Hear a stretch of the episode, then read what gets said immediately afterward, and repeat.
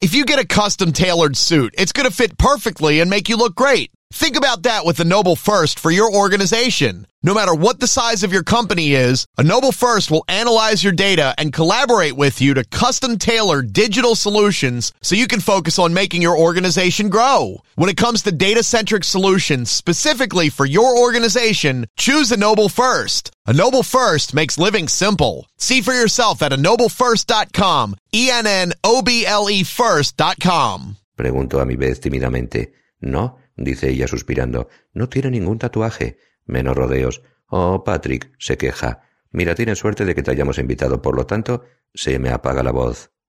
Silencio durante el que no me siento mal. Venga, únete a nosotros allí. Digo, lo siento. Muy bien, dice ella resignada. ¿A las nueve y media?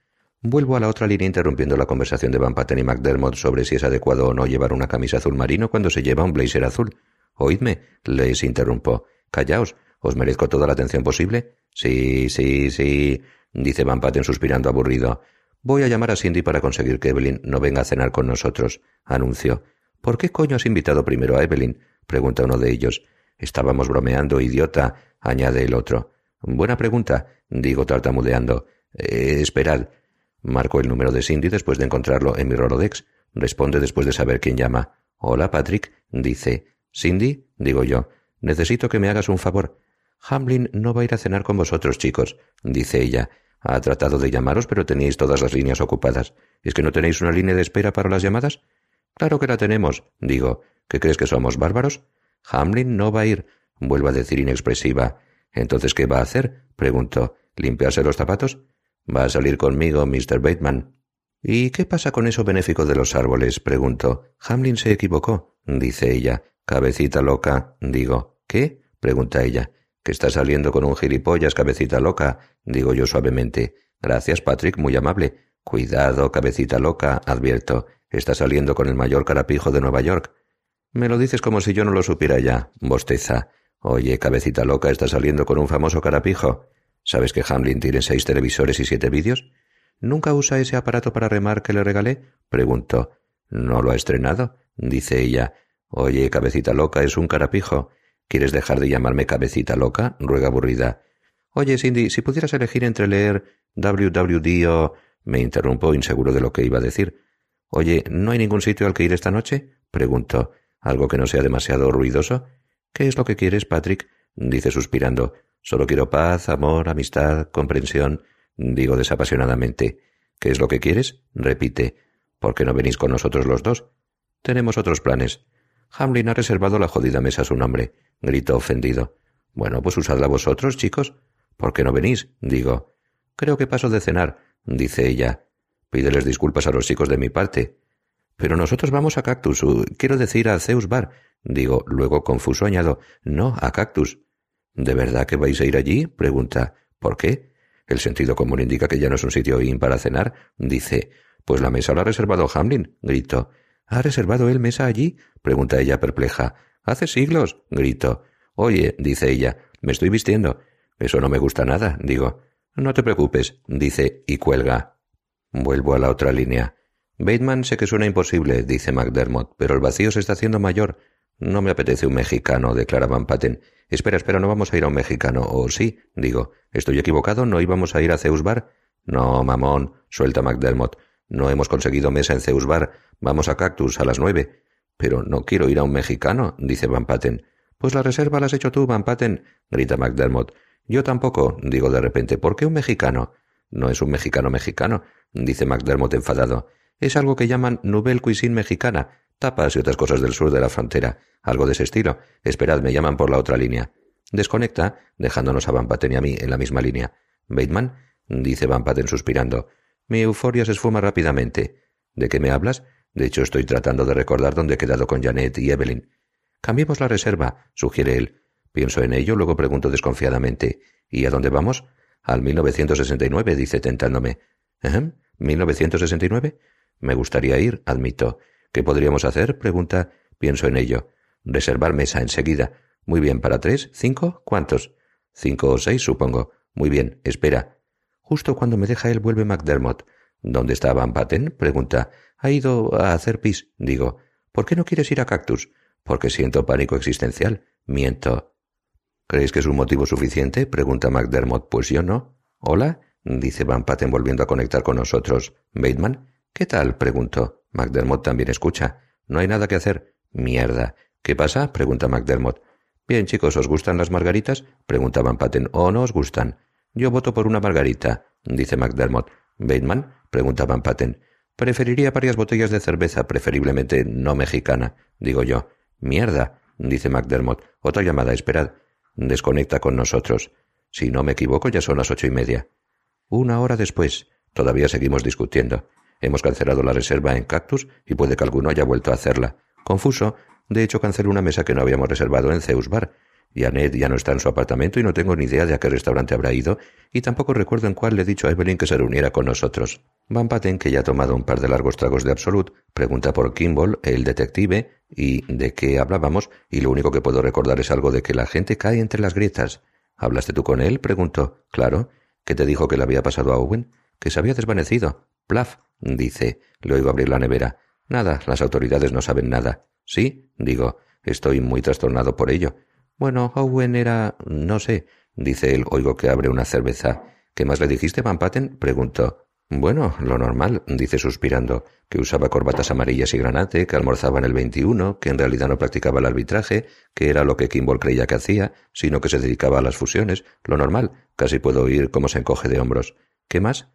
Vamos a ver, que no usaba tirantes, siempre cinturón, que había dejado de tomar cocaína, cerveza. Ya sabes, Bateman, era un mamón, digo yo, y ahora está en Londres. Por Dios, murmura. La competencia indiscriminada está en declive. McDermott vuelve a conectar con nosotros. Muy bien, ¿a dónde vamos? ¿Qué hora es? pregunta Van Patten. Las nueve y media, respondemos los otros dos. Espera, ¿qué ha pasado con el 1969? le pregunto a Van Patten. ¿Qué es eso del 1969? McDermott no entiende. No me acuerdo, digo yo. Cerrado, imposible reservar nada. Me recuerda Van Patten. ¿No podemos recurrir otra vez al 1500? pregunto. El 1500 ya está cerrado, grita McDermott. Tienen la cocina cerrada. Tendremos que ir a Cactus. Silencio. Hola, hola. ¿Estáis ahí, chicos? grita interrumpiéndolo. Saltarín como una pelota en la playa, dice Van Patten. Me río. Si creéis que es divertido, advierte McDermott. ¿El qué? ¿Qué vamos a hacer? preguntó. Chicos, solo pasa que me muestro aprensivo con respecto a fracasar en lo de reservar una mesa antes, bueno, de las doce de la noche. ¿Estás seguro de lo del 1500? preguntó. Parece raro de verdad. La sugerencia se puede discutir, grita McDermott. ¿Por qué? Tal vez me pregunté. Porque ya han cerrado. Y como han cerrado ya no reservan mesa. ¿Me sigues? Oye, no te pases, un guapo, dice Van Patten fríamente. Iremos a Cactus. Teníamos mesa reservada allí para hace ya diez, no, quince minutos, dice McDermott. Pero si he cancelado yo la reserva, creo, digo yo tomando otros Shanax. La he vuelto a reservar yo, dice McDermott. Eres inapreciable, le digo en tono monótono. Podré estar allí hacia las diez, dice McDermott. Contando el tiempo que perderé en un cajero automático, yo podré estar hacia las diez y cuarto, dice Van Patten lentamente contando los minutos. ¿Recuerda alguno que Janet y Evelyn iban a reunirse con nosotros en Zeus Bar, donde no tenemos mesa reservada? ¿Se le ha pasado a alguno por la cabeza? preguntó dubitativo. Pero Zeus Bar está cerrado, y además hemos cancelado la reserva de una mesa que ni siquiera habíamos hecho, dice McDermott tratando de conservar la calma. Pero creo que les he dicho a Janet y Evelyn que se reunieran con nosotros allí, digo yo llevándome la mano a la boca aterrado ante esta posibilidad. Después de una pausa, McDermott pregunta ¿Andas buscando problemas? Mi línea de espera, digo. Oh, Dios mío, ¿qué hora es? Mi línea de espera.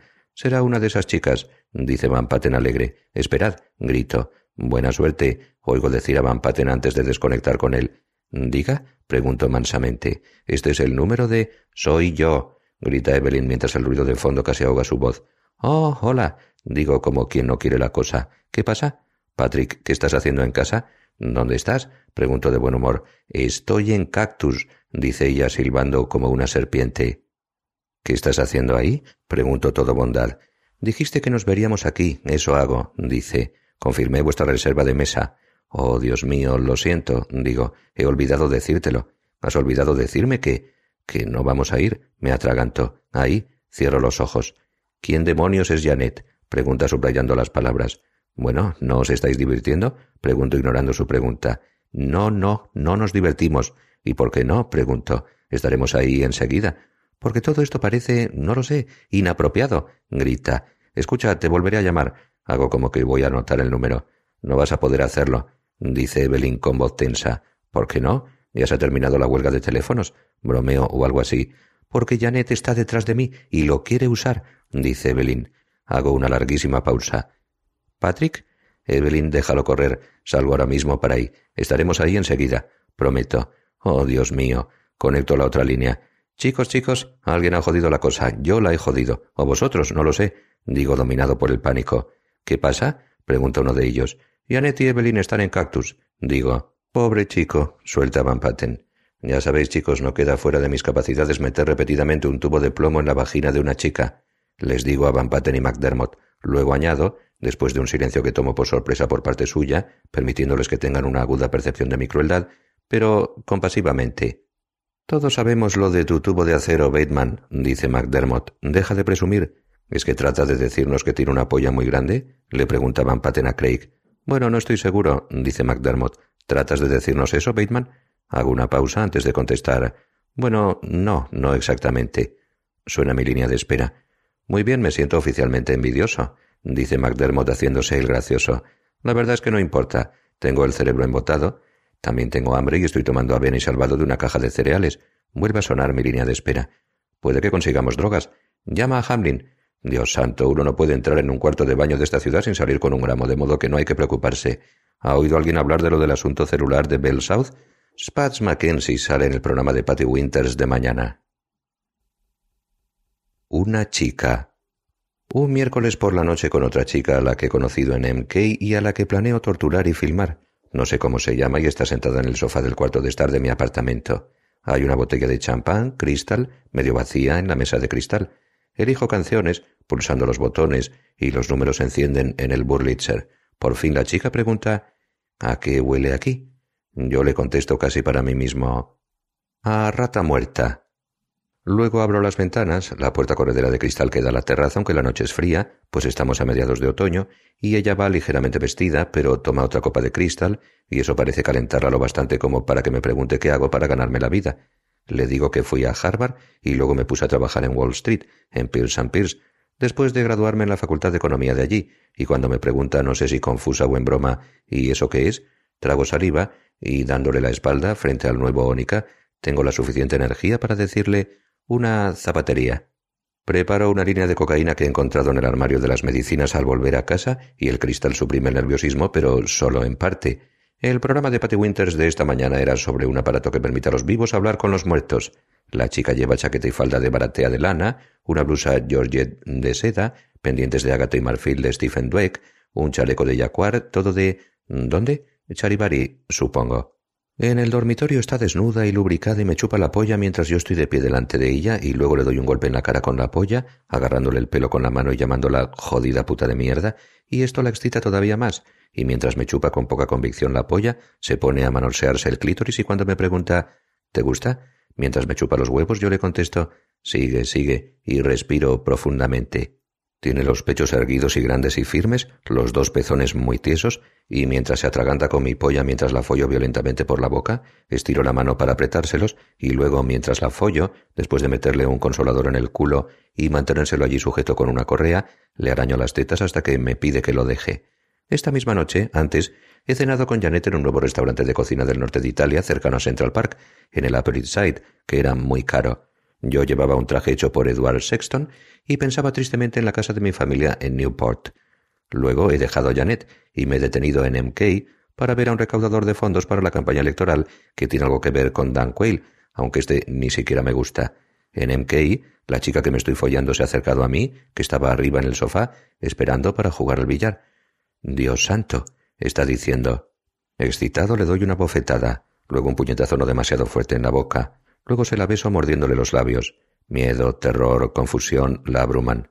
La correa se rompe y el consolador se le desliza fuera del culo mientras trata de apartarme. Yo me echo a un lado y hago ver que la voy a dejar escapar, y luego, mientras está recogiendo su ropa y murmura algo sobre el loco, jodido hijo puta que soy, salto sobre ella como un felino, echando literalmente espuma por la boca. Ella grita, se disculpa, solloza histéricamente suplicándome que no le haga daño mientras llora y se tapa los pechos, ahora llena de vergüenza, pero ni siquiera sus sollozos me excitan.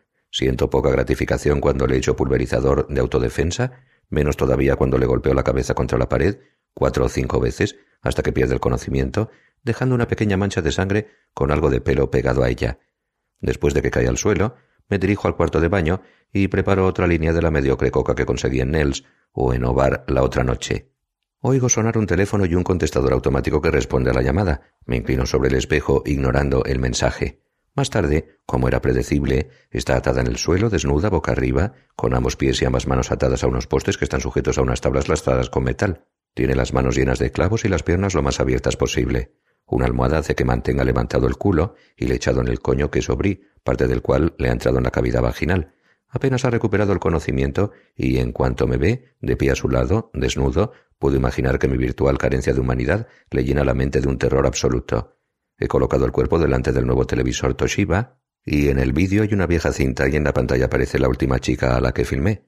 En la grabación llevo un traje de Joseph About, una corbata de Paul Stewart, zapatos de J. Crew, un chaleco de alguien italiano y estoy arrodillado en el suelo al lado del cadáver, comiéndome los sesos de la chica, deglutiéndolos, echando Grey Popon sobre trozos de carne rosa, sensual. ¿Lo ves? Pregunto a la chica que no está en el televisor. ¿Ves eso? ¿Estás mirando? Susurro. Trato de usar la taladradora eléctrica con ella, metérsela en la boca, pero está lo suficientemente consciente, tiene fuerza para apretar los dientes, y aunque la broca se los atraviesa rápidamente, la cosa deja de interesarme, con que le levanto la cabeza, le sale sangre de la boca, y la obligo a mirar el resto de la cinta, y mientras mira a la chica de la pantalla que sangra por casi todos los orificios posibles, espero que se dé cuenta de que eso mismo es lo que le va a pasar a ella, sin importar por qué que ella terminará aquí tumbada en el suelo de mi apartamento, con las manos clavadas a unos postes, con queso y cristales rotos metidos en el coño, la cabeza destrozada y sangrando, sin importar lo que pudiera haber elegido, que si ella hubiera ido a Nels, o a Indochine, o a Mars o Bar, en vez de a MK, si ella no hubiera subido conmigo a un taxi hacia la Upper West Side, todo esto habría pasado de todos modos. La habría encontrado. Así es como funcionan las cosas en este mundo. Decido no ocuparme de la cámara esta noche. Estoy tratando de meterle uno de los tubos huecos de plástico del sistema Abitel que une las dos jaulas, que he desmontado, dentro de la vagina, forzando los labios vaginales alrededor de él, y aunque está engrasado con aceite de oliva, no se adapta adecuadamente. Mientras tanto, en la máquina de discos, Frankie Barry canta lo peor que podría suceder, y hago una mueca de desagrado mientras empujo el tubo dentro del coño de la muy puta. Por fin tengo que recurrir a echar ácido alrededor del coño para que la carne deje paso al engrasado extremo del tubo, que pronto se desliza dentro con facilidad. Espero que te duela, digo. La rata se lanza contra las paredes de cristal de la jaula cuando la traigo desde la cocina al cuarto de estar. Se ha negado a comer lo que queda de la otra rata, que había comprado para jugar con ella la semana pasada, que ahora yace muerta, pudriéndose en un rincón de la jaula. Durante los últimos cinco días la he tenido sin comer a propósito, Pongo la jaula de cristal junto a la chica y puede que debido al olor del queso la rata parece volverse loca. Primero corre haciendo círculos, lloriqueando, luego trata de ponerse a dos patas, debilitada por el hambre. La rata no necesita que la aguijonen y el atizador doblado que pensaba usar sigue sin tocar a mi lado, y con la chica todavía consciente, el animal se mueve sin esfuerzo con nuevas energías, lanzándose por el tubo, que conectado a la jaula, hasta que la mitad de su cuerpo desaparece, y luego, al cabo de un minuto, su cuerpo se agita al comer, le desaparece todo el cuerpo, excepto el rabo, y tiro violentamente del tubo y lo quito del coño de la chica, impidiendo con él que salga el roedor. Pronto le desaparece hasta el rabo. Los ruidos que hace la chica en su mayor parte son incomprensibles. Puedo decir que va a ser una muerte característicamente inútil, sin sentido, pero ya estoy acostumbrado al horror. Este parece destilado incluso ahora que no me molesta ni inquieta. No lamento nada, y para demostrármelo, al cabo de un minuto o dos de ver a la rata moverse en su bajo vientre, asegurándome de que la chica todavía está consciente, pues agita la cabeza de dolor, tiene los ojos desorbitados de terror y confusión, uso una sierra mecánica y en cuestión de segundos corto a la chica en dos. Los dientes metálicos atraviesan la piel y el músculo y el tendón y el hueso tan deprisa que sigue viva el tiempo suficiente para ver que separo sus piernas del resto del cuerpo, sus muslos, lo que queda de su mutilada vagina, y los levanto delante de mí, despidiendo sangre casi como trofeos. Mantiene los ojos abiertos durante un minuto, desesperados y sin lograr enfocar nada, luego los cierra y por fin, antes de morir, aunque innecesariamente, le clavo un cuchillo en la nariz y le abro la carne hasta la frente y luego le rebano el hueso de la barbilla. Solo le queda media boca y me la follo una vez, luego otra, tres veces en total. Sin ocuparme de si respira o no, le saco los ojos utilizando los dedos. La rata sale con la cabeza por delante, se las ha arreglado de algún modo para darse la vuelta dentro de la cavidad y está llena de sangre, También me fijo en que la sierra mecánica le ha cortado la mitad del rabo y le doy de comer más brie hasta que noto que debo matarla a golpes, cosa que hago. Más tarde, el fémur de la chica y lo que queda de mandíbula están en el horno, asándose, y mechones de vello púbico llenan el cenicero Steuben de cristal, y cuando les prendo fuego, arden rápidamente.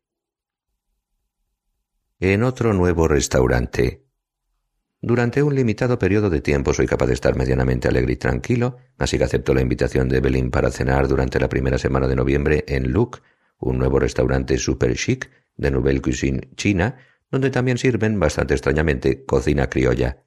Tenemos una buena mesa, la he reservado a nombre de Wintergreen, el más sencillo de los triunfos, y me siento seguro, tranquilo, incluso con Evelyn sentada enfrente parloteando de un enorme huevo Fabergé que creyó que había visto en el Pierre rodando por el vestíbulo por su propia cuenta o algo así. La fiesta de Halloween de la oficina fue en el Royalton la semana pasada y yo fui de asesino, con todo y un cartel en la espalda que decía asesino de masas, que era decididamente menos duro que el cartel de hombre sándwich que había hecho ese mismo día, antes, que decía el asesino de la taladradora, y debajo de las palabras había escrito con sangre Sí, soy yo, y el traje también estaba lleno de sangre, en parte falsa, la mayor parte real. En una mano agarraba un mechón del pelo de Victoria Bell, y sujeto con alfileres junto al ojal llevaba el hueso de un dedo que había cocido para quitarle la carne. Aunque el disfraz era complicado, Craig McDermott se las arregló para ganar el primer premio del concurso. Iba de Iván Boesky, lo que encontré poco amable, pues muchas personas creyeron que el año pasado yo había ido de Michael Milken. El programa de Patty Winters de esta mañana era sobre los utensilios caseros para abortar. Los primeros cinco minutos después de habernos sentado están bien. Luego dejan en la mesa la copa que he pedido e instintivamente estiro la mano por ella, pero me encuentro acobardado cada vez que Evelyn abre la boca. Me fijo en que Solstein cena aquí esta noche, pero no quiero mencionárselo a Evelyn. ¿Un brindis? Sugiero. Oh, ¿por qué? murmura ella sin interés girando el cuello y paseando la vista por el sobrio comedor, poco iluminado, muy blanco. ¿La libertad? pregunto yo con voz cansada. Pero ella no escucha porque un inglés que lleva un traje de lana de pata de gallo con tres botones, un chaleco de lana, una camisa Oxford de algodón de cuello ancho, zapatos de ante y una corbata de seda, todo de Garrick Anderson, al que Evelyn señaló una vez después de que nos peleáramos en Obar y llamó imponente, y al que yo había llamado enano, se acerca a nuestra mesa, coqueteando abiertamente con ella, y me jode mucho pensar que Evelyn note que estoy celoso de este tipo, pero por fin me río el último cuando le pregunta si todavía trabaja en esa galería de arte de la primera avenida, y Evelyn, claramente nerviosa, con la cara muy larga, le responde que no, le corrige, y después de unas breves y torpes palabras, él se aleja. Evelyn aspira por la nariz, abre su carta e inmediatamente se pone a hablar de otra cosa, sin mirarme. ¿De qué son todas esas camisetas que veo sin parar? pregunta. ¿Y por toda la ciudad? ¿Las has visto tú? Seal Science igual a muerte. ¿Son de gente que tiene problemas con sus acondicionadores de pelo o algo así? ¿Qué me he perdido? ¿A qué se refieren? No, estás completamente equivocada. Es ciencia igual a muerte. Digo suspirando y cierro los ojos. Por Dios, Evelyn, solo tú puedes confundir eso y un producto para el pelo. No tengo la menor idea de qué coño estoy diciendo, pero asiento con la cabeza saludando a alguien de la barra, un viejo, con la cara en sombras, una persona a la que de hecho conozco a medias, pero él levanta su copa de champán hacia mí y me devuelve la sonrisa, lo que es un alivio. ¿Quién es? Oigo que pregunta Evelyn. Un amigo mío, digo. Yo no le conozco, dice ella. ¿De P&P? Déjalo, digo suspirando. ¿Quién es, Patrick? Pregunta más interesada por mi resistencia que por su verdadero nombre. ¿Por qué? Le pregunto a mi vez. ¿Quién es? pregunta ella. Dímelo. Un amigo mío, digo con los dientes apretados. ¿Quién, Patrick? pregunta y luego mirando de reojo añade ¿No estaba en mi fiesta de Navidad? No, no estaba, digo tamborileando con los dedos en la mesa. ¿No es Michael J. Fox? pregunta todavía mirando de reojo. ¿El actor? Difícilmente, digo, luego harto añado. Por el amor de Dios se llama George Levanter y no, no protagonizó el secreto de mi éxito. Oh, qué interesante. Evelyn ya está otra vez estudiando atentamente la carta. Oye, ¿de qué estábamos hablando? Tratando de recordar, pregunto ¿De acondicionadores de pelo? ¿O de alguna clase concreta de acondicionadores? Digo suspirando. No lo sé. Tú hablabas con el enano. Ian no es enano, Patrick, dice ella. Es desacostumbradamente bajo, Evelyn. Me opongo. ¿Estás segura de que no era él quien estaba en tu fiesta de Navidad? Y luego bajando la voz añado, ¿sirviendo los entremeses? No puedes seguir llamando enano a Ian, dice ella desplegando su servilleta encima de las piernas. No lo soporto, susurra sin mirarme. Suelto una risita, no puedo evitarlo. No es divertido, Patrick, dice. La que has cortado en seco la conversación ha sido tú, señaló. ¿Esperas que me sienta halagada? suelta ella implacablemente. Oye, guapa, solo trato de hacer que ese encuentro parezca lo más legítimo posible, así que no. Bueno, ya sabes que te den por el culo. Deja eso, dice ignorándome. Oh, mira, es Robert Farrell. Después de saludarle con la mano, Evelyn discretamente me lo señala a mí, y efectivamente Bob Farrell, al que todo el mundo conoce, está sentado en la parte norte del comedor en una mesa situada junto a la ventana, lo que secretamente me enfurece. Es muy guapo, confía Evelyn admirativamente, solo porque se ha fijado en que contemplo a la tía buena de veinte años con la que está sentado, y para asegurarse de que me he dado cuenta de ello, dice, con intención de molestarme, espero que no te pondrás celoso. Es guapo, desde luego, admito. Tiene pinta de idiota, pero es guapo. No seas desagradable, es muy guapo, dice ella y luego sugiere, ¿por qué no haces que te corten el pelo de ese modo? Antes de ese comentario yo era un autómata, solo prestaba atención a Evelyn vagamente, pero ahora me entra el pánico y pregunto, ¿qué le pasa a mi pelo? En cuestión de segundos mi rabia se cuadruplica. ¿Qué coño le pasa a mi pelo? Me lo toco levemente. Nada, dice ella notando lo irritado que estoy. Solo era una sugerencia. Y luego, notando lo rojo que estoy, añade Tienes un pelo de verdad, de verdad estupendo. Trata de sonreír, pero solo consigue parecer preocupada. Un trago, medio vaso de JB, me calma lo suficiente para decir mirando a Farrell. Lo cierto es que me horroriza su tripa. Evelyn también estudia a Farrell. Oh, si no tiene tripa. No hay duda, tiene tripa Evelyn, subrayo. Oye, estás loco. Me rechaza con la mano. Eres un lunático. Evelyn, ese tipo casi tiene treinta años. ¿Y qué? ¿No todo el mundo se dedica al levantamiento de pesas como tú? dice aburrida volviendo a mirar la carta. Yo no me dedico al levantamiento de pesas, digo suspirando. Oh, ve y pártele la cara si quieres, perdona vidas, dice rechazándome bruscamente con la mano. La verdad es que no me importa. No me tientes, le advierto. Luego volviendo a mirar a Farrell murmuró Valiente baboso. Oh, Dios mío, Patrick, no tienes derecho a estar tan resentido, dice Evelyn enfadada sin dejar de mirar su carta. Tu animosidad no tiene el menor fundamento. Tiene que pasarte algo de verdad. Mira su traje, señaló incapaz de remediarlo. Fíjate en lo que lleva puesto. ¿Y qué, Patrick? Pasa la página, encuentra que no tiene nada escrito y vuelve a la página que estudiaba anteriormente. ¿No se le habrá ocurrido que ese traje inspira asco? preguntó. Patrick, te estás comportando como un lunático, dice ella sacudiendo la cabeza y luego mira la lista de vinos. Maldita sea, Evelyn, ¿qué quieres decir con eso de que te estás comportando? digo. Es que lo soy.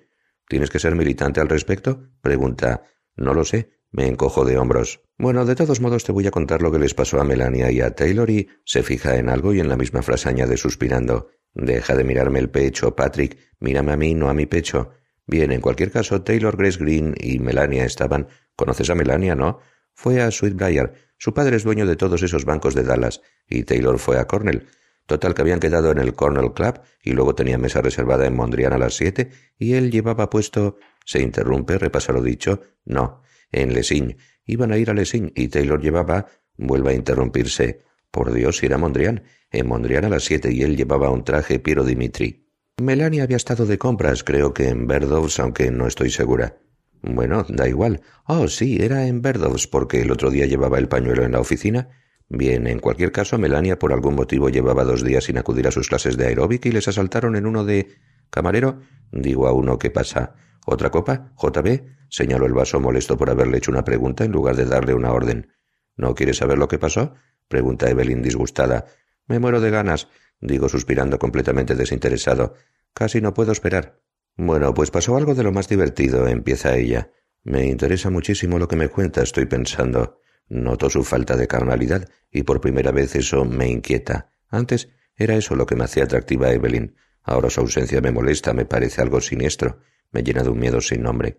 En nuestra última sesión, ayer de hecho, el psiquiatra al que he estado acudiendo durante los dos últimos meses preguntó ¿Qué método anticonceptivo utilizan usted y Evelyn? Y yo suspiré antes de responder con la vista fija en un rascacielos de más allá de la ventana, luego en el cuadro de encima de la mesita Turchin de cristal, una reproducción visual gigantesca de un ecualizador gráfico de un artista distinto de Ónica, su trabajo. Cuando preguntó cuál era nuestro acto sexual preferido, le dije completamente en serio, la ejecución de una hipoteca. Oscuramente consciente de que si no fuera por la gente que hay en el restaurante cogería los palillos de hay encima de la mesa y se los clavaría a Evelyn en los ojos y los partiría en dos, asiento simulando escuchar, pero ya me voy calmando y no hago lo de los palillos. En vez de eso pido una botella de Chassin Montrachet ¿No es divertido? pregunta Evelyn. Me río sin darle importancia al mismo tiempo que ella y los sonidos que me salen de la boca están cargados de desdén. Admito. descacharrante. Digo esto de repente, sin expresión. Clavo la vista en las mujeres de la barra. ¿Me apetecería follar con alguna? Probablemente. ¿Con la tía buena de piernas tan largas que toma un kir en el último taburete? Puede. Evelyn sufre terriblemente dudando entre si elegir el maché raisin y la ensalada de Luisiana, o el gratinado de remolacha avellana guisantes y la ensalada de endivias, y de repente noto como si me hubieran llenado de clonopin, que es un anticoncluyente, pero no me sienta nada bien. Dios santo, veinte dólares por un jodido huevo relleno, murmuró estudiando el menú. Es un mushu de chirimoya ligeramente grillé, dice ella. Es un jodido huevo relleno, protesto yo, a lo que replica Evelyn. ¿Eres una persona tan cultivada, Patrick? No, me encojo de hombros, solo razonable. Tengo unas ganas desesperadas de beluga, dice. ¿Y tú, querido? No, digo. ¿Por qué no? pregunta ella remilgadamente. Porque no quiero nada que venga en lata o que sea iraní, digo suspirando. Ella aspira altivamente por la nariz y vuelve a mirar la carta. El mufu jambalayas de primera categoría de verdad, le oigo decir. Los minutos pasan lentos. Pedimos. Llega la comida. Como de costumbre, el plato es enorme de porcelana blanca. Dos trozos de sashimi renegrido de trucha con jengibre en el medio, rodeados de pequeños puntos de wasabi, rodeado por una cantidad mínima de hijiki y en la parte de arriba del plato hay un solitario langostino enano. Otro todavía más pequeño está acurrucado en la de abajo, lo que me confunde, pues yo creía que básicamente era un restaurante chino. Miro fijamente el plato durante largo rato y cuando pido agua, nuestro camarero reaparece con un pimentero e insiste dando vueltas en torno a nuestra mesa, preguntándonos constantemente a intervalos de cinco minutos si no queremos algo de pimienta quizá, o más pimienta, y una vez que el imbécil se marcha a otra mesa, cuyos dos ocupantes, lo veo por el rabillo del ojo, tapan sus platos con la mano, hago señas con la mano al metro y le digo ¿Podría decirle a ese camarero del pimentero que deje de acosar nuestra mesa? No queremos pimienta. No hemos pedido nada que necesite pimienta. No queremos pimienta. Dígale que se pierda. Claro, claro. Mis disculpas. El metre hace humilde reverencias. ¿Molesta? Evelyn pregunta. ¿Tienes que ser tan extremadamente educado?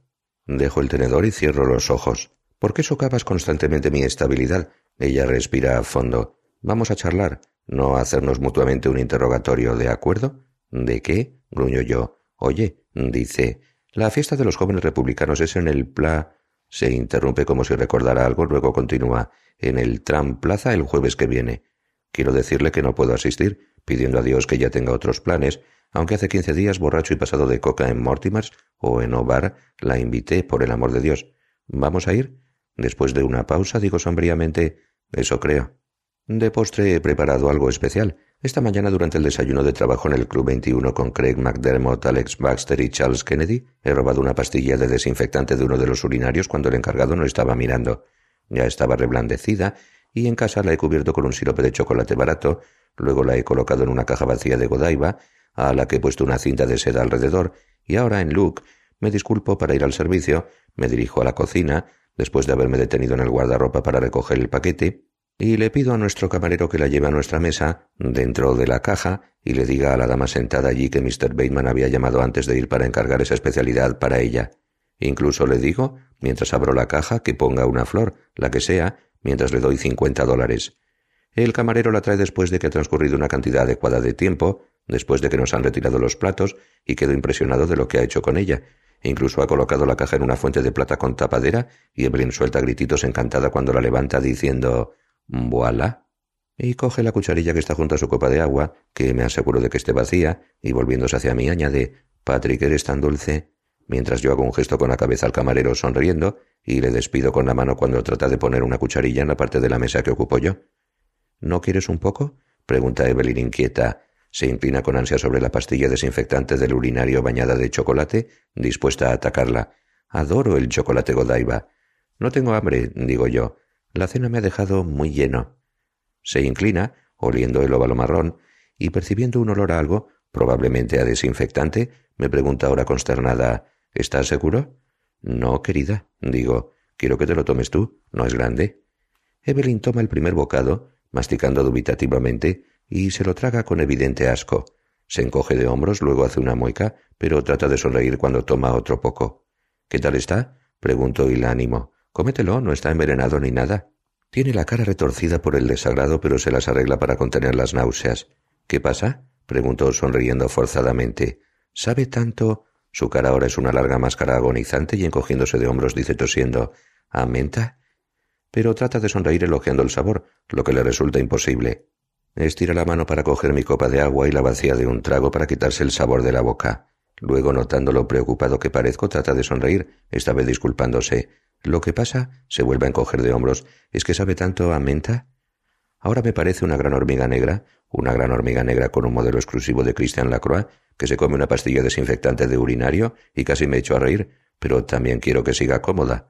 No quiero que dude y no termine la pastilla de urinario, pero no puede comer más, y después de haber tomado dos bocados, hace como que ya está llena y aparta el plato. En ese momento empiezo a sentirme raro. Aunque me asombra que haya comido esa cosa, también me entristece, y de repente me doy cuenta de que por mucho placer que me cause ver a Evelyn comiéndose algo que yo y otros muchos hemos meado, al final el desagrado que le ha provocado es por culpa mía. Se trata de una decepción, una excusa inútil para aguantarla durante tres horas. La mandíbula empieza a ponérseme rígida, se me relaja, se me pone rígida, se me relaja, de modo involuntario. Suena música en alguna parte, pero no consigo oírla. Evelyn le pregunta roncamente al camarero si podría traerle unos tranquilizantes de la farmacia de la esquina. Luego, así de fácil, la cena llega a su momento crítico cuando Evelyn dice Quiero un compromiso firmado. La noche ya se ha deteriorado considerablemente, de modo que este comentario no estropea nada ni me coge desprevenido, pero lo irracional de nuestra situación me deja sin respiración, y vuelvo a empujar mi copa de agua hacia Evelyn y le pido al camarero que se lleve la pastilla de desinfectante de urinario a medio comer. Mi resistencia de esta noche se agota en el momento en que retiran el postre. Por primera vez me fijo en que Evelyn ha estado mirándome durante los dos últimos años no con adoración, sino con algo que se parece más a la codicia. Por fin alguien le trae una copa de agua y una botella de Bian que no le he oído pedir. Evelyn, yo creo que... Empiezo, me atasco, vuelvo a empezar, que hemos perdido el contacto. ¿Por qué? ¿Qué es lo que va mal? Está saludando a una pareja con la mano, creo que son Lawrence Montgomery y Gina Webster, y desde el otro lado del comedor, Gina alza la mano en la que lleva un brazalete. Evelyn saluda con la cabeza aprobadoramente. Mi, mi necesidad de seguir un comportamiento homicida a escala masiva no se puede, bueno, corregir, le digo midiendo cuidadosamente cada palabra, pero no tengo otro modo de expresar mis necesidades bloqueadas. Estoy sorprendido de lo emotivo que me pone admitir esto y la cosa se prolonga. Me noto mareado. Como de costumbre, Evelyn no capta lo esencial de lo que le digo y me pregunto cuánto me llevará a conseguir librarme por fin de ella. Tenemos que hablar, digo tranquilamente. Deja su copa de agua y me mira fijamente. Patrick, dice, si vas a empezar otra vez con lo de que debería hacerme unos injertos en el pecho, me marcho. Advierte. Considero eso, luego digo, se acabó, Evelyn, se acabó todo. Touché, touché, dice ella haciendo gesto al camarero para que le traiga más agua. Hablo en serio, digo tranquilamente. La cosa se ha jodido, hemos terminado, y no es broma. Ella vuelve a mirarme y creo que puede que alguien entienda lo que de hecho estoy tratando de comunicarle, pero entonces Evelyn dice Vamos a dejar de lado ese asunto, ¿vale? Lamento si he dicho algo inapropiado. Oye, ¿vamos a tomar café? Vuelve a hacer señas con la mano al camarero. Yo tomaré un express descafeinado, dice. ¿Patrick? Oporto, digo suspirando. Cualquier clase de oporto. Le gustaría ver. empieza el camarero. No, el oporto más caro que tengan, le interrumpo. Y sí, claro, una cerveza seca. Dios mío, murmura Evelyn después de que se haya ido el camarero. ¿Todavía ves a tu loquero? preguntó. Patrick, me advierte. ¿A quién? Lo siento, digo suspirando. ¿A tu médico? No. Abre su bolso buscando algo. ¿Por qué no? pregunto interesado. Ya te conté por qué, dice ella para terminar con el asunto. Pues no me acuerdo, digo yo imitando sus gestos. Al terminar una sesión me preguntó si podía conseguir que le dejaran entrar a él y a otros tres en Nels aquella noche. Se comprueba la boca, los labios, en el espejo de su polvera. ¿Por qué lo preguntas? Porque creo que necesitas ver a uno. Empiezo dudando sinceramente. Creo que emocionalmente eres inestable. ¿Tú tienes un póster de Oliver North en tu apartamento y me llamas inestable a mí? Pregunta buscando algo más en el bolso. No, tú lo eres, Evelyn. Digo, exageras. Estás exagerando, dice ella rebuscando en su bolso sin mirarme. Suspiro, pero empiezo seriamente. Yo no te voy a presionar, pero... Qué poco propio de ti, Patrick, dice ella. Evelyn, esto tiene que terminar. Digo suspirando hablando a mi servilleta. Tengo veintisiete años. No quiero cargar con un compromiso. ¿Cariño? pregunta. No me llames eso, suelto yo. ¿Qué? ¿Cariño? pregunta. Sí, suelto cortante. ¿Cómo quieres que te llame? pregunta indignada. Dios santo. No, de verdad, Patrick, ¿cómo quieres que te llame? Rey, estoy pensando. Rey, Evelyn, quiero que me llames Rey, pero no digo eso. Evelyn, no quiero que me llames nada. No creo que debamos vernos nunca más. Pero tus amigos son mis amigos, mis amigos son tus amigos, no creo que funcionara, dice ella y luego mirando un punto de encima de mi boca añade, tienes una mancha encima del labio, usa la servilleta. Exasperado, me limpio la mancha. Oye, ya sé que tus amigos son mis amigos y viceversa, he pensado en eso. Después de una pausa digo respirando a fondo, puedes quedártelos. Por fin me mira confuso y murmura, hablas en serio, ¿verdad? Sí, digo, hablo en serio. ¿Pero qué va a ser de nosotros y de nuestro pasado juntos? pregunta con la mirada vacía. El pasado no es real, solo es un sueño, digo yo. No menciones el pasado. Ella entorna los ojos con desconfianza. ¿Tienes algo contra mí, Patrick? Y luego la rigidez de su expresión se transforma instantáneamente en expectación, quizás en esperanza. Evelyn, digo suspirando, lo siento. Lo que pasa es que no eres terriblemente importante para mí. Sin perder la calma, pregunta Bueno, ¿y quién lo es? ¿Quién crees que lo es, Patrick? Después de una pausa pregunta ¿Cher? ¿Cher? Pregunto a mi vez confuso. ¿Cher? ¿De qué estás hablando? Olvídalo. Quiero que se termine. Necesito sexo de modo regular. Necesito que me distraigan. En cuestión de segundos se pone frenética y a duras penas consigue contener la creciente histeria que la domina. No estoy disfrutando tanto como creía que disfrutaría. ¿Pero qué va a ser del pasado, de nuestro pasado? Vuelve a preguntar inútilmente. No menciones eso, le digo inclinándome. ¿Por qué no? Porque nunca lo hemos compartido de verdad, digo evitando alzar la voz. Ella se calma e ignorándome mientras vuelve a abrir su bolso murmura Patológica, tu conducta es patológica. ¿Qué quieres decir con eso? preguntó ofendido. Abominable, eres patológico. Encuentra una pildoreta Laura Ashley y la abre. ¿Patológico por qué? preguntó tratando de sonreír. Olvídalo. Saca una píldora que no reconozco y usa mi agua para tragársela. ¿Soy patológico? ¿Estás diciéndome que soy patológico? preguntó.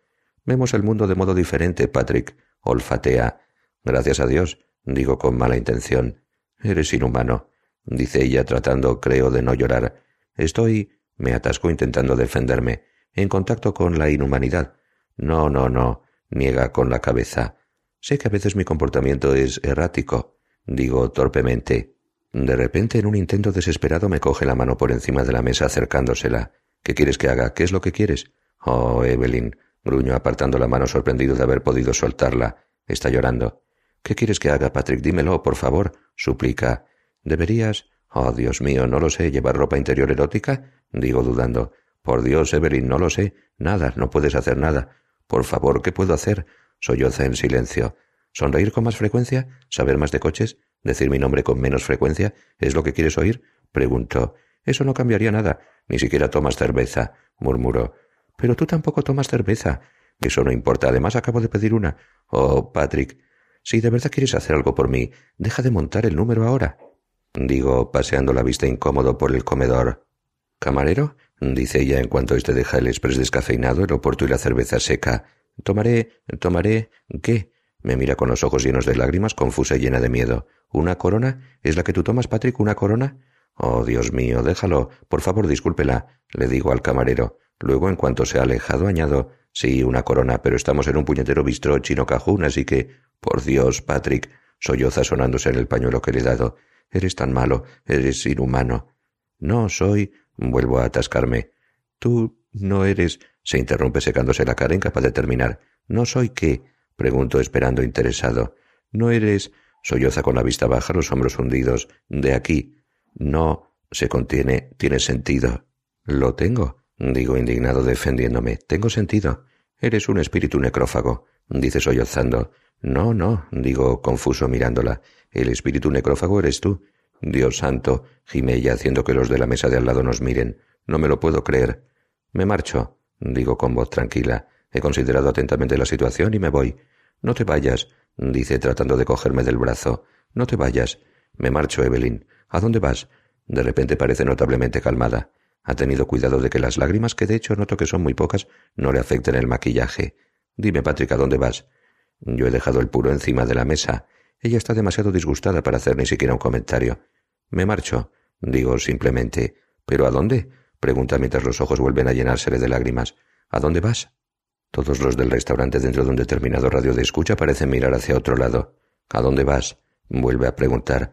No contesto nada perdido en mi laberinto privado y pienso en otras cosas. mandamientos de pagos, ofertas de valores, ESOPs, LBOs, HIPOs, financiaciones, refinanciaciones, obligaciones, apropiaciones, poderes, 8Ks, 10Qs, bonos basura, PICs, GNPs, el IMF, multimillonarios, Kenkichi Nakajima, infinidad, infinidad, hasta dónde podría llegar el lujo, finanzas, sí cancelar mi suscripción a The Economist, el día de Nochebuena de cuando yo tenía catorce años y había violado a una de nuestras criadas, inclusividad, envidiar la vida de alguien, si es posible sobrevivir a una fractura de cráneo, esperas en aeropuertos, contener un grito, tarjetas de crédito y pasaportes y un sobre de cerillas de la Côte Basque salpicadas de sangre, superficie, superficie, superficie, un Rolls es un Rolls es un Rolls. Para Evelyn nuestra relación es amarilla y azul, pero para mí es un sitio gris, a oscuras en su mayor parte, bombardeado. Las secuencias de la película del interior de mi cabeza son constantes fotogramas de piedras y todos los idiomas que se oyen resultan totalmente desconocidos. El sonido se va y viene sobre nuevas imágenes, sangre que sale de cajeros automáticos, mujeres que dan a luz por el culo, fetos congelados o perturbados, ¿qué es eso? Cabezas nucleares, miles de millones de dólares, la destrucción total del mundo, una persona apaleada, otra persona que muere, a veces sin sangrar, con mayor frecuencia por disparos de fusil, asesinatos, estados de coma, la vida vivida como un serial, un lienzo en blanco que se convierte por sí solo en un serial. Esto es una celda de castigo que solo sirve para revelar mi propia capacidad para sentir severamente deteriorada. Yo estoy en el centro fuera de tiempo y lugar, y sin nadie que me identifique. De repente imagino el esqueleto de Evelyn, retorcido y acurrucado, y eso me llena de alegría. Me lleva mucho tiempo responder a su pregunta ¿A dónde vas? Pero después de un sorbo de oporto y de la cerveza seca, despertando, le digo al tiempo que me pregunto si fuera un autómata de verdad, ¿qué diferencia habría? A Libia. Y luego, tras una significativa pausa, añado a Pago. Digo que a Pago Pago. Y luego añado además, por culpa de tu enfado, no pago la cena. Intento de cocinar y comer a una chica. Amanecer, un día de noviembre. Incapaz de dormir doy vueltas en la cama todavía con el traje puesto, notando la cabeza como si tuviera una hoguera encendida encima de ella, con un dolor que me obliga a mantener los dos ojos abiertos y sin la menor esperanza. No hay medicinas, ni drogas, ni alimentos, ni bebidas que puedan aplacar la intensidad de este penetrante dolor. Tengo tensos todos los músculos, todos los nervios en carne viva, en llamas. Llevo tomando Sominex más o menos desde la hora en que me fui de Dalmain, pero no me hace efecto y la caja de Sominex pronto está vacía. Hay cosas en un rincón del dormitorio, un par de zapatos de mujer de Edward Susan Benisalen, una mano sin el pulgar y el índice, el último número de Vanity Fair salpicado de sangre, un fajín de smoking empapado en sangre coagulada, y desde la cocina llega al dormitorio el olor a sangre cociéndose, y cuando me levanto de la cama y voy tambaleándome hasta el cuarto de estar, las paredes laten, el hedor a descomposición se impone a todo, Enciendo un puro esperando que por lo menos el humo disimulará este horrible hedor. Sus pechos están hechos papilla y parecen azules y desinflados, y los pezones son una mancha parda desconcertante. Rodeados de negra sangre seca, están puestos, y de modo más bien delicado, en una fuente de porcelana que compré en la Pottery Barn, encima de la máquina de discos Burlitzer, en el rincón, aunque no recuerdo haberlos puesto ahí.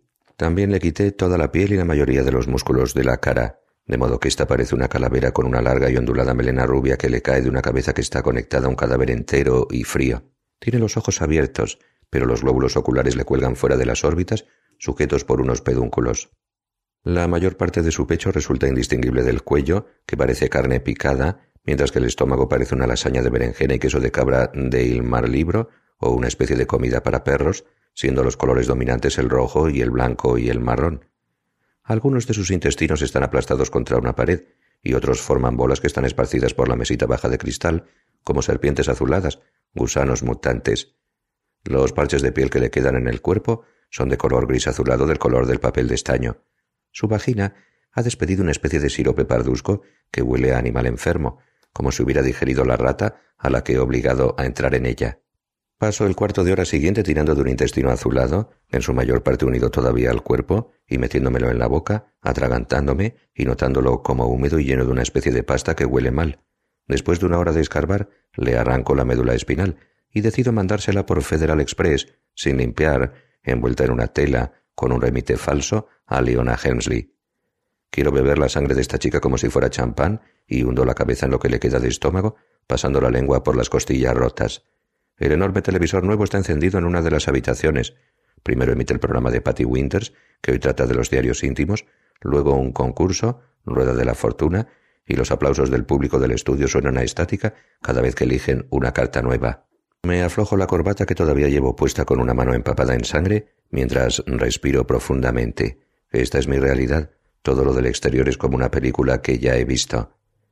En la cocina trato de hacer filetes con la carne de la chica, pero la tarea se vuelve frustrante y me paso la tarde untando las paredes con ella, masticando los trozos de piel que le arranqué del cuerpo, y luego me siento a descansar, viendo una cinta del nuevo programa de la CBS, Murphy Brown. Después de eso y de un gran vaso de JB, vuelvo a la cocina. La cabeza que he metido en el microondas está ya completamente negra y sin pelo, y la pongo en una cazuela de estaño al fuego, en un intento de quitarle hirviendo la carne que me haya olvidado de arrancar. Meto el resto del cuerpo en una bolsa de basura, mis músculos activados por Bengay manejan con facilidad el peso muerto, y decido utilizar lo que queda de ella para hacer algún tipo de embutida. En el estéreo suena un CD de Richard Mars. Hay una bolsa de zabars llena de bagels de cebolla y especias en la mesa de la cocina mientras pico hueso y grasa y carne para freírlos, y aunque a veces, y de modo esporádico, me doy cuenta de lo inaceptable de algunas de las cosas que hago, enseguida me recuerdo a mí mismo que esta cosa, esta chica, esta carne, no es nada, es mierda, y junto a un Shanax, que ahora tomo cada media hora, esta idea me calma momentáneamente y pronto tarareo la canción de un programa que veía de niño con frecuencia. Los Jetson, los Banana Split, Scooby-Doo, Sigmundo y los monstruos marinos. Recuerdo la canción, la melodía, incluso la clave en la que la interpretaban, pero no el programa. ¿Era Lidsville? ¿Era H.R. Puffnstuff? Estas preguntas vienen puntuadas por otras preguntas tan distintas como ¿tendré suficiente tiempo? ¿Y tendría esta chica un corazón generoso? El olor a sangre y carne llena el apartamento hasta que dejo de notarlo, y más tarde mi macabra alegría se amarga y lloro por mí, incapaz de encontrar solaz en nada de esto, y sollozo y digo, solo quiero que me quieran, maldiciendo al mundo y todo lo que me han enseñado, principios, distinciones, elecciones, moral, compromisos, conocimientos, unidad, oración, todo estaba equivocado, carecía de objetivo final, todo ello se reduce a muere o adáptate. Me imagino mi propia cara sin expresión, la voz incorpórea que sale de su boca. Estos tiempos son terribles. Ya hay gusanos retorciéndose en el embutido humano. La baba que me cae de la boca se mezcla con ellos, y todavía no soy capaz de decir si estoy preparando esto del modo adecuado, porque lloro con mucha fuerza y nunca antes había cocinado de verdad nada de nada. Llevo una UCI al gimnasio. Una noche sin luna, en el vestuario completamente vacío de Exclusive, después de hacer dos horas de ejercicio, me encuentro bien. La pistola que tengo en mi taquilla es una UCI que cuesta 700 dólares, y aunque también llevo una Ruger Mini, 469 dólares, en mi ataché de Bottega Veneta, un arma que suelen preferir muchos tiradores, sigue sin gustarme su aspecto. Hay algo más viril en una UCI, algo dramático que me excita, y sentado allí, con el Wallman en la cabeza, unos pantalones de ciclista negros de licra de doscientos dólares puestos, un Valium que empieza a hacerme efecto, miro fijamente la oscuridad del vestuario, tentado. La violación y subsiguiente asesinato de un estudiante de la Universidad de Nueva York ayer por la noche detrás de Gristitz, en University Place, cerca de su residencia, por muy inapropiado que fuera el momento, por poco característica que fuera la acción, resultó altamente satisfactorio y aunque no estoy preparado para este cambio de sentimientos, me encuentro en un estado de ánimo reflexivo y dejo la pistola, que para mí es un símbolo de orden, la vuelvo a guardar en la taquilla para utilizarla en otro momento. Tengo que devolver unas cintas de vídeo, sacar dinero de un cajero automático, reservar mesa para cenar en 150 booster, lo cual era difícil de conseguir. Persecución. Manhattan. Martes por la noche en Bully, en No Man's Land, una cena larguísima bastante irrelevante, incluso después de decirles a los de la mesa Oídme, chicos, mi vida es un infierno viviente. Pero todos me ignoran, y el grupo reunido, Richard Perry, Edward Lamper, John Constable, Craig McDermott, Jim Kramer, Lucas Tanner, continúa hablando de inversiones, de qué valores parecen mejor colocados para la década que viene, de tías buenas, de bienes raíces, de oro, de por qué las acciones a largo plazo resultan demasiado arriesgadas en estos momentos, de los cuellos anchos, de portafolios, de cómo usar efectivamente la autoridad, de nuevos modos de hacer ejercicio, de Stolisnaya Crystal, de cómo impresionar más a las personas muy importantes, de la eterna vigilancia, de cómo se vive mejor. Y aquí en Bully no consigo controlarme. Aquí en una sala que contiene un montón de víctimas potenciales, pues últimamente no puedo evitar encontrarlas en todas partes, reuniones de negocios, clubs nocturnos, restaurantes, taxis que pasan y ascensores, en la cola de los cajeros automáticos y en los vídeos pornos, en CNN, en todas partes, y todas ellas tienen algo en común, son guapas, y durante la cena casi estoy a punto de despegar, me sumo en un estado casi de vértigo que me obliga a disculparme antes del postre, momento en el que voy al servicio, me meto una línea de cocaína, cojo del guardarropa mi abrigo de lana Giorgio Armani y la Magnum 357 que llevo escondida en él, me pongo una cartuchera y luego salgo, pero en el programa de Patty Winters de esta mañana le han hecho una entrevista a un hombre que había prendido fuego a su hija mientras estaba dando a luz, y en la cena todos hemos hablado... En Tribeca y niebla, el cielo anuncia lluvia, los restaurantes están vacíos, pasada la medianoche las calles resultan lejanas y reales, la única señal de vida humana es un tipo que toca el saxo en la esquina con Duane Street, a la puerta de lo que antes era Duplé y ahora es un bistró abandonado que cerró el mes pasado. Un tipo joven, con barba, boina blanca, que toca un solo de saxofón muy hermoso pero convencional, con un paraguas abierto a los pies, con un billete de dólar húmedo y algunas monedas dentro. Incapaz de resistirlo, me acerco a él escuchando lo que toca, algo de Les Miserables, se da cuenta de mi presencia, saluda con la cabeza y mientras cierra los ojos, alzando el instrumento, echando la cabeza hacia atrás en lo que supongo que cree que es un momento apasionado, con un movimiento ágil sacó la Magnum 357 de la pistolera y, esperando no llamar la atención de nadie cercano, ajustó un silenciador a la pistola, mientras el frío viento otoñal sopla en la calle, envolviéndonos, y cuando la víctima abre los ojos y ve la pistola y deja de tocar, manteniendo la boquilla del saxo metida en la boca, yo también me detengo. Le hago una señal con la cabeza de que continúe, y aunque dudando él sigue, y entonces yo llevo la pistola hasta su cara y en mitad de una nota aprieto el gatillo, pero el silenciador no funciona, y en el mismo instante en que aparece en la pared detrás de su cabeza un enorme círculo púrpura, el sonido atronador del disparo me ensordece, mientras él, estupefacto, con los ojos todavía vivos, cae de rodillas, luego encima de su saxo, y yo saco el cartucho vacío y lo reemplazo por otro nuevo, pero entonces pasa algo malo. Porque mientras hago esto no me doy cuenta de que por detrás se me acerca un coche de la policía, que hace, solo Dios lo sabe, está repartiendo tickets de aparcamiento, y después de que el ruido de la pistola levante ecos, se desvanezca, la sirena del coche desgarra la noche, llegando de un lugar desconocido, y hace que el corazón me palpite con fuerza, mientras empiezo a alejarme del cuerpo, que tiembla, despacio, como quien no quiere la cosa al principio, como si fuera inocente, pero luego echo a correr a toda velocidad, con el coche de la policía chirriando detrás de mí, y por un altavoz uno de los policías grita inútilmente Alto, deténgase, tire el arma. Ignorándolo doblo a la izquierda por Broadway y me dirijo hacia el City Hall Park, Tomo un callejón con el coche de la policía persiguiéndome, pero se detiene cuando el callejón se estrecha, con una luz azul parpadeando en el techo, y salgo corriendo por el otro extremo del callejón lo más deprisa que puedo, llego a Church Street, donde hago señas a un taxi, salto en el asiento delantero y le grito al taxista, un joven iraní cogido por sorpresa, Aléjate a toda velocidad de aquí, no mires atrás. Y le amenazo con la pistola apuntándole a la cara, pero a él le domina el pánico y grita en un espantoso inglés, No dispare, por favor, no me mate. Tiene los brazos en alto y yo murmuro Mierda. y le grito Conduce, pero está aterrorizado. No me mates, tío, no dispares, dice. Yo murmuro impaciente Que te den por el culo. Y alzando la pistola hacia su cara aprieto el gatillo, la bala le abre la cabeza en dos, como si fuera una sandía rojo oscuro, aplastándosela contra el parabrisas, y abro la puerta, empujo el cadáver fuera, cierro de un portazo, me pongo a conducir. La descarga de adrenalina me hace jadear, y solo consigo avanzar unas cuantas manzanas de casas, en parte debido al pánico que me domina, pero fundamentalmente debido a la sangre, esos trozos de cabeza que cubren el parabrisas, y apenas consigo evitar el choque contra otro taxi en la esquina de Franklin, es Franklin, con el Greenwich, torciendo violentamente hacia la derecha, y paso rozando al costado de una limusina aparcada, luego meto marcha atrás, avanzo chirriando por la calle, conecto los limpia parabrisas, dándome cuenta entonces de que la sangre del cristal está por dentro, por lo que intento limpiarla con la mano enguantada, y avanzo rápidamente y casi a ciegas por el Greenwich hasta que pierdo el control por completo y el taxi se desvía y alcanza una tienda coreana cerca de un restaurante karaoke que se llama Lotus Blossom en el que había estado con unos clientes japoneses.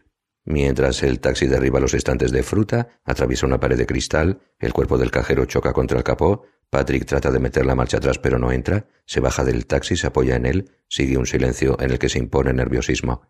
Bueno, lo has hecho, Bateman, murmura mientras sale cojeando de la tienda, mientras el cuerpo del capo se queja, agonizando.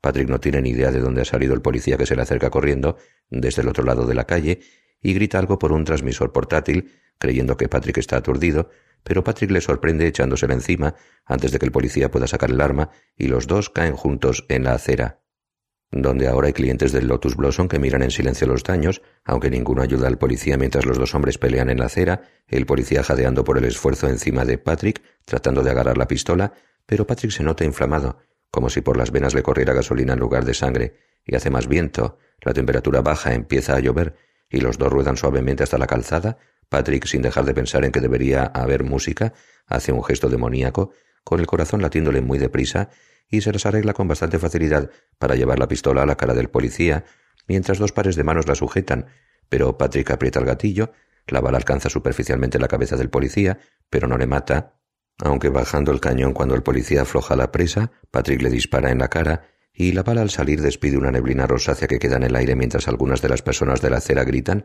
sin hacer nada, vuelven a meterse en el restaurante corriendo, mientras el coche de la policía del que Patrick había escapado en el callejón se dirige rápidamente hacia la tienda, con las luces rojas lanzando destellos, haciendo rechinar los neumáticos al detenerse, cuando Patrick tropieza con el bordillo y cae en la acera, al mismo tiempo que vuelve a cargar la pistola y se oculta detrás de la esquina, mientras el terror que creía superado le domina nuevamente y piensa No tengo ni idea de lo que he hecho para aumentar mis oportunidades de que me atrapen. ¿Liquidar de un tiro a un saxofonista o un saxofonista? ¿No sería también mimo? ¿Le he liquidado por eso?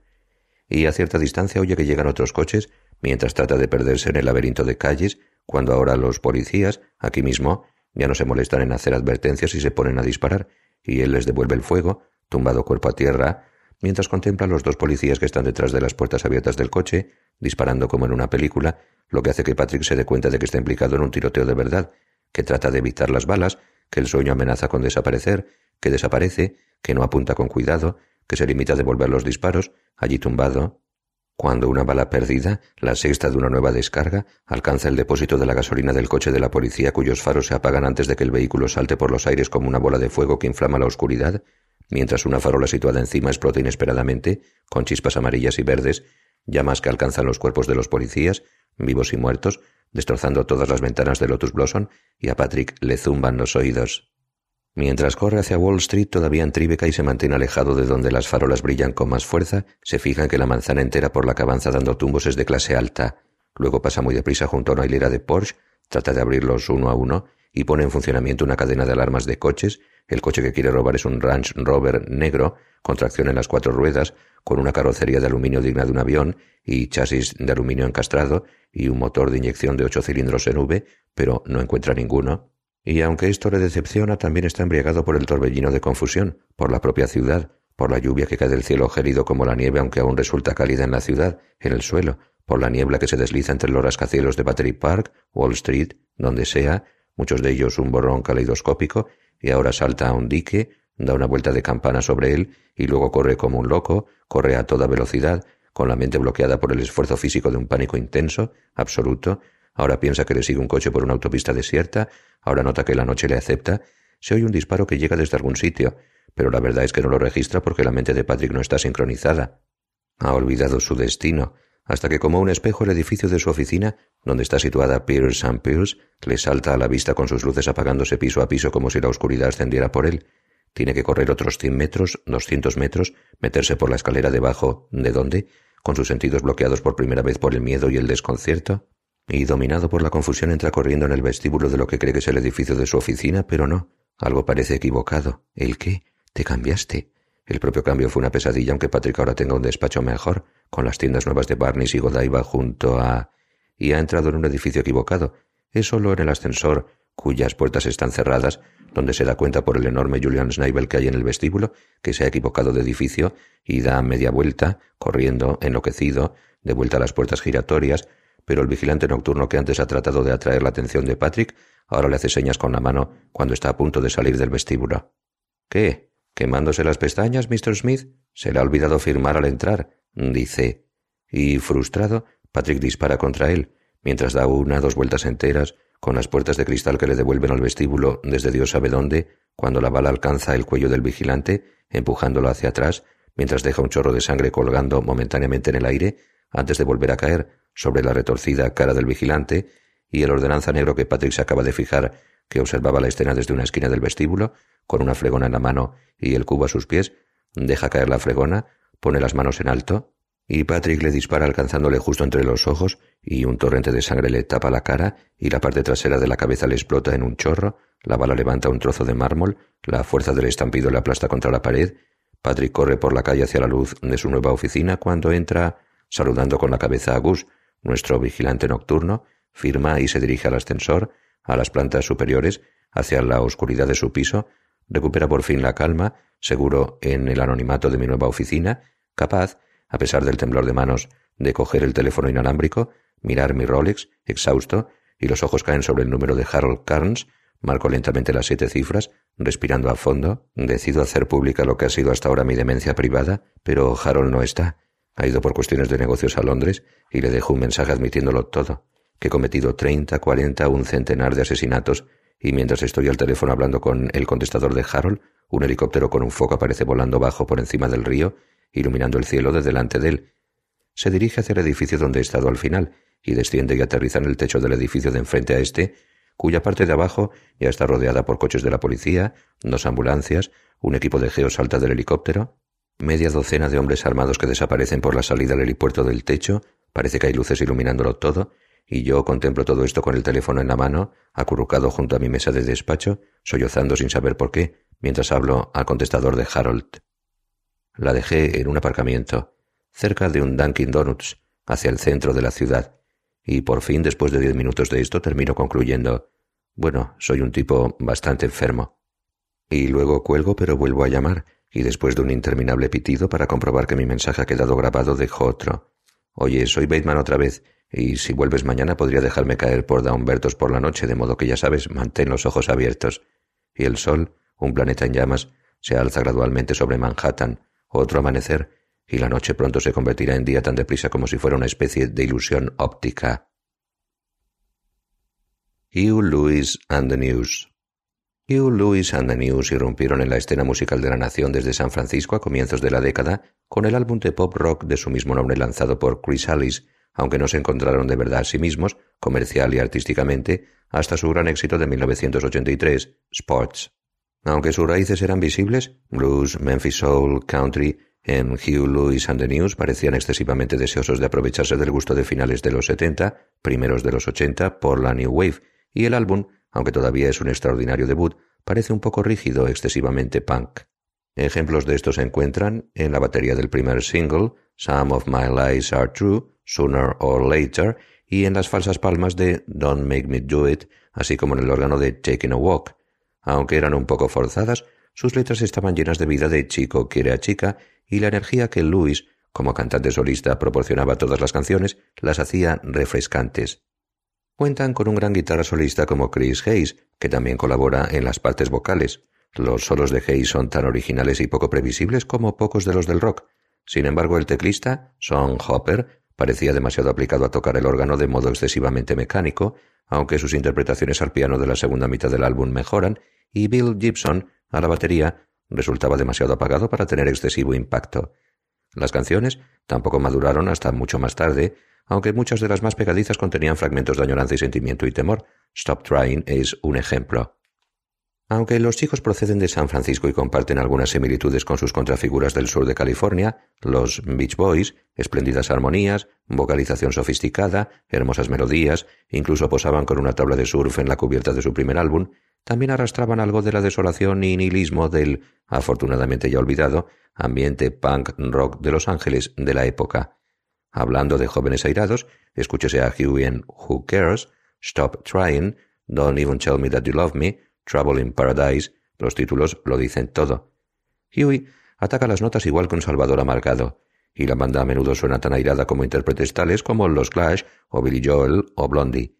Nadie debe olvidar que tenemos que agradecerle a Elvis Costello el descubrimiento de Huey.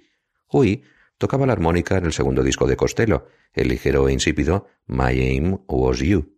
Louis tiene algo de la supuesta amargura de Costello, aunque Huey tiene un sentido del humor más amargo, más cínico. Elvis parece creer que el juego de palabras intelectual es tan importante como el pasarlo bien, y el mezclar cinismo con buen humor, pero me pregunto, ¿qué piensa Costello de Louis vendiendo muchísimos más discos que él?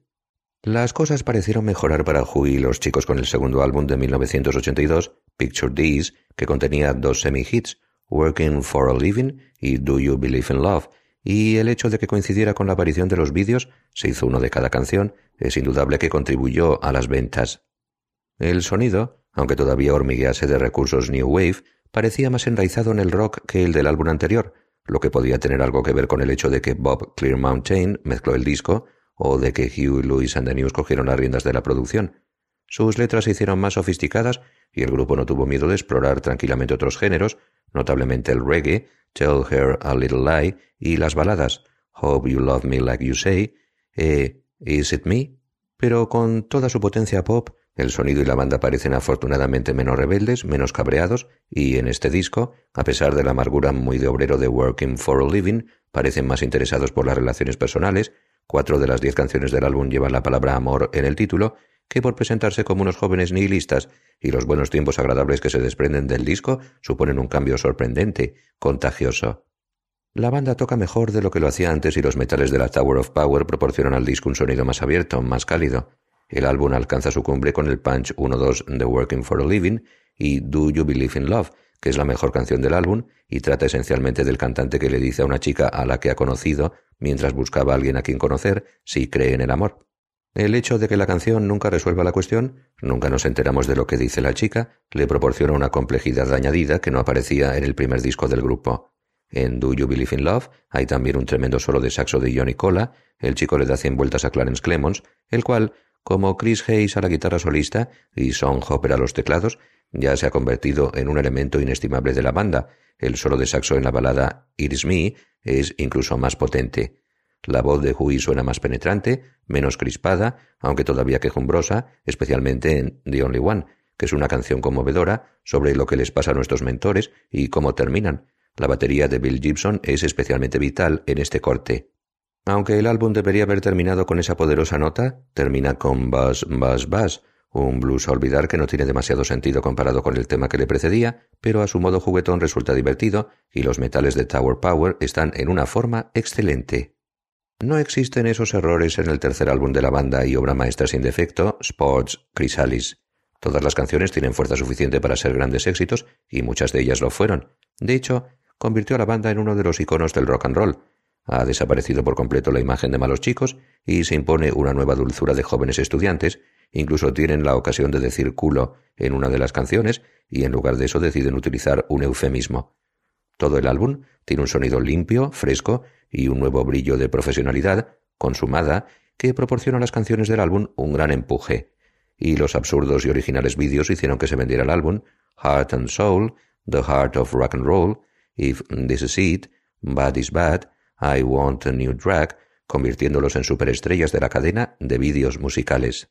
Producido por una banda, Sports se abre con lo que probablemente se convertirá en su canción más conocida, The Heart of Rock and Roll, una amorosa oda al rock and roll de todos los Estados Unidos. La sigue Heart and Soul, su primer gran single, que es una canción marca registrada de Louis, aunque la hayan compuesto Michael Chapman y Nicky Chin, y la que los estableció firmemente y para siempre como la primera banda de rock del país durante los años 80. Si las letras no son tan perfectas en otras canciones, la mayoría son más que sólidas, y el conjunto es una graciosa empresa sobre el error que son los ligues de una noche, un mensaje que anteriormente el pendenciero Huey nunca hubiera difundido. Bad is Bad, compuesta por Luis en solitario, es la canción más blues que la banda hubiera grabado hasta el momento, y la interpretación al bajo de Mario Cipollina le añade brillo, pero son realmente los oros de armónica de Huey los que le proporcionan ángulos. I Want a New Drag, con sus riff killer de guitarra, cortesía de Chris Hayes, es la pieza central del álbum, no solo la más grande canción antidroga jamás compuesta, también es una declaración personal sobre lo que ha crecido la banda, eliminando su imagen de malos chicos y aprendiendo a ser más adultos. El solo de Hayes en ella es increíble y la batería que suena, aunque no se dice quién la toca, proporciona no solo a I Want a New Drag, sino a la mayor parte del álbum un ritmo más consistente que en cualquiera de sus álbumes anteriores, aunque todavía se agradezca la presencia de Bill Gibson.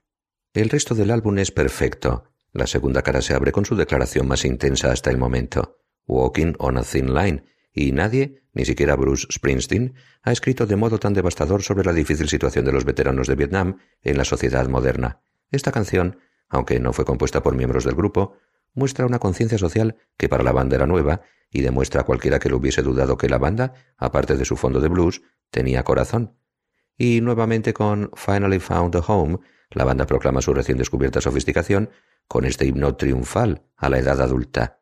Y aunque al mismo tiempo es sobre su pérdida de la imagen de rebeldes, también es sobre cómo se encontraron a sí mismos en la pasión y energía del rock and roll. De hecho, la canción funciona a tantos niveles que casi resulta demasiado compleja para el álbum, aunque nunca pierde el ritmo, y todavía cuenta con los teclados de Song Hopper que la hacen bailable. If This Is It es la única balada del álbum, pero no es pesimista. Se trata de una súplica que un amante le dirige a otro para que continúen su relación, y el modo en que la canta Huey, sin duda la mejor parte vocal del álbum, le hace destilar esperanza. Esta canción, como el resto del álbum, nuevamente es sobre la búsqueda de chicas o su añoranza, sobre las relaciones con ellas. Crack Me Up es el único hit del álbum que se refiere a la época New Wave de la banda y es menor pero divertida, aunque sus declaraciones anti-alcohol, anti-droga, a favor de la edad adulta, no lo son. Y como delicioso final a un álbum extraordinario en su conjunto, la banda hace una versión de Honky Tonk Blues, otra canción compuesta por un individuo que no es de la banda y que se llama Hank Williams, y aunque se trate de un tipo de canción muy diferente, se puede notar su presencia a lo largo de todo el álbum. Con toda su brillantez profesional, el álbum tiene la integridad del Honky Tonk Blues. Aparte de eso, durante este periodo Huey también grabó dos canciones para la película Regreso al Futuro, que fueron número uno, The Power of Love y Back in Time, las dos deliciosas, no notas a pie de página, en lo que ha adquirido forma de carrera legendaria, y que decir a los que no les gustó Spots que nueve millones de personas no pueden estar equivocadas. For, Chrysalis 1986, es esencialmente una continuación del álbum Spots, pero con más brillantez profesional. Se trata de un álbum donde los chicos no necesitan demostrar que han crecido y que han aceptado el rock and roll, pues en los tres años de transición entre Spots y For es indudable que han crecido. De hecho, tres de ellos llevan traje en la cubierta del disco.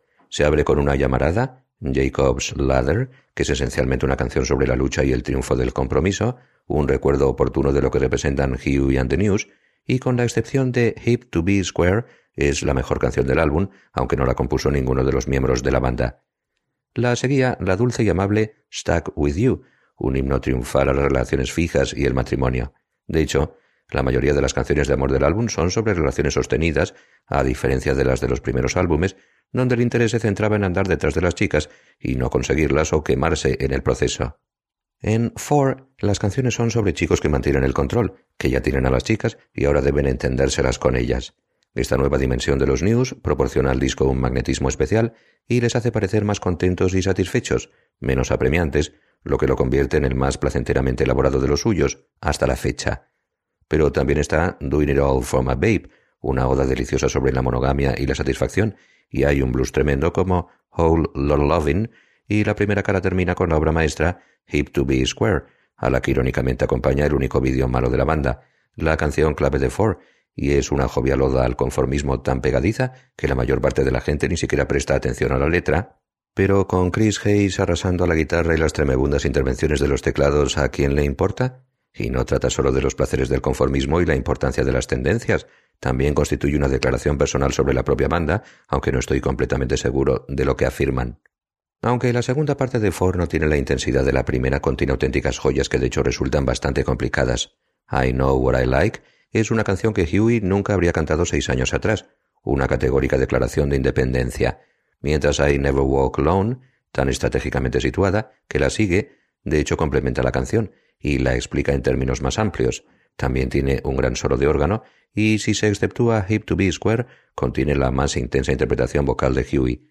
Forest for the Trees es un animoso corte contra el suicidio, y aunque su título parece un cliché, Huey y la banda poseen un modo de dar energía a los clichés y convertirlos en algo completamente original.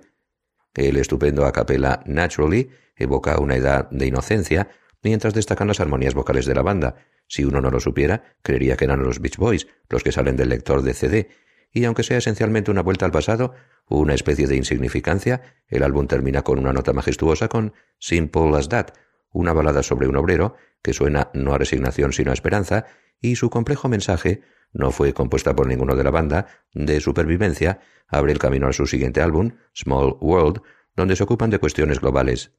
For puede que no sea la obra maestra que era Spots, que podría superar eso, pero su modo es tan satisfactorio y el más dulce y agradable Hui del año 86 es tan intenso como siempre. Small World, Chrysalis 1988, es el disco más ambicioso y artísticamente más logrado de los producidos nunca por Hugh Lewis and the News.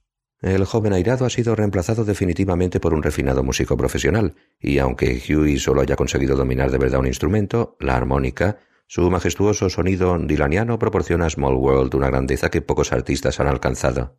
Es una obra de transición evidente y el primero de sus álbumes que trata de tener sentido temático en su conjunto. De hecho, Huey se ocupa de uno de los asuntos más importantes de todos, la importancia de la comunicación global, no es extraño que cuatro de las diez canciones del álbum lleven la palabra mundo en el título y que por primera vez no haya solo uno, sino tres temas instrumentales. El CD arranca con un comienzo estimulante, el Small World Part One de Lewis Hayes, que junto con su mensaje de armonía tiene un intensísimo solo de Hayes en el centro. En Doll and Tones uno puede percibir las influencias del Cideco de Luisiana que la banda ha adquirido durante sus giras por el país, en Sherwin Williams somos tu compa, tu pana, tu socio, pero sobre todo somos tu aliado, con más de 6.000 representantes para atenderte en tu idioma y beneficios para contratistas que encontrarás en aliadopro.com. En Sherwin Williams somos el aliado del PRO.